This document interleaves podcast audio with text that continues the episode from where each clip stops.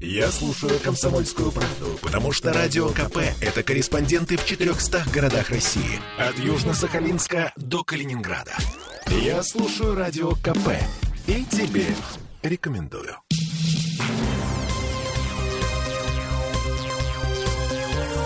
Темы дня. А вы знаете, четвертая волна коронавируса уже началась. А, правда, не у нас, в Карелии. Ну, это рядом совсем. А у нас зато начался вакцинационный туризм.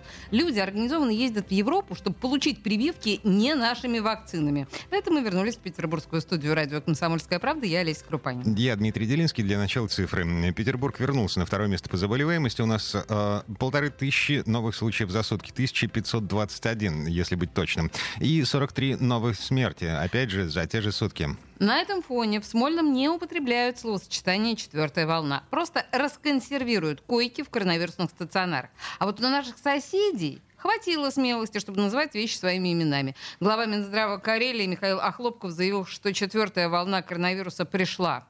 В разы увеличилось количество тяжелых ковидных пневмоний даже у молодых людей. Коронавирус стал хуже поддаваться лечению. До самого господина Охлопкова мы сегодня не добрались, зато дозвонились до заместителя главврача Республиканской инфекционной больницы Натальи Зборовской. Все эти волны, они связаны с э, сезонным подъемом заболеваемости по любой вирусной инфекции. Поскольку сейчас есть подъем заболеваемости по гриппу, его никто не отменял, по энтеровирусной инфекции, по коронавирусной инфекции. С тем, что вирус мутируется, вирусы могут э, соединиться и друг с другом, заболевание течет намного тяжелее. Значит, лето, наверное, в связи с тем, что было достаточно большое разобщение коллективов, то есть все уехали. Сейчас пик подъем заболеваемости связан с тем, что все съехали, сейчас все поменяются вирусами и наградят этими вирусами своих пожилых родственников, начнется сезонный подъем заболеваемости. Почему он будет тяжелее? Потому что иммунная прослойка пока не сформирована. В свое время весь мир очень страдал от натуральной оспы, потому что практически терапии от натуральной оспы тогда и не было. Его нет сейчас. Пока весь мир не привился, люди умирали от натуральной оспы. Сейчас будет то же самое. Пока мы все не привьемся, не будет достаточно иммунной прослойки, скорее всего, летальные исходы, они неизбежны.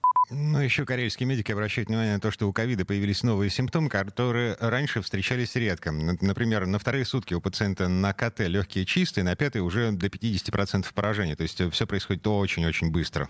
И по словам Натальи Зборовской, все больницы Карелии буквально забиты пациентами с коронавирусом. На той неделе еще у нас было обращение, предположим, 15-20 за сутки. Это со вчерашнего дня уже 30, я думаю, дальше будет больше. И на сегодняшний день полностью заполнены все ковидные центры города Петрозаводска. Заполнены все ковидные центры Республики Карелия. Начинаем открывать те стационары, которые были законсервированы. Мы начинаем разворачивать еще одно отделение республиканской инфекционной больницы. Мало того, что мы их, э, ну, в смысле, Министерство здравоохранения их открыло, Uh-huh. А вот э, если еще на той неделе, э, то есть там были места, тут были места, то на сегодняшний день мест практически нигде уже нет. Плотно пошло.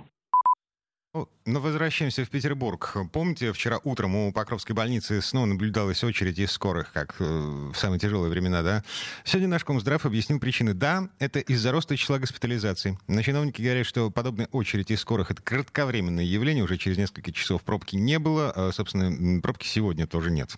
Ну и вот еще любопытные цифры. Сейчас почти 4,5 тысячи человек лежат в стационарах Петербурга с коронавирусом. При потенциальной возможности положить 12 тысяч. Расконсервированы сейчас около 7 тысяч коек, но мы помним, зимой на пике э, второй волны да, у нас было 12 тысяч коронавирусных коек. Это э, максимальная емкость... Э, Ковидоемкость. Да, системы здравоохранения нашей. Так, еще пара цифр. Больше половины компаний Петербурга отправили сотрудников на удаленку. Об об этом свидетельствуют данные исследовательского центра э, кадрового дома «Superjob». Ну и вот еще любопытное явление. Из Петербурга запускают прививочные туры в Европу в Сербию, где можно бесплатно сделать прививку препаратами Pfizer, BioNTech, э, AstraZeneca и Sinopharm. И такие прививки документально подтвержденные открывают россиянам другие границы.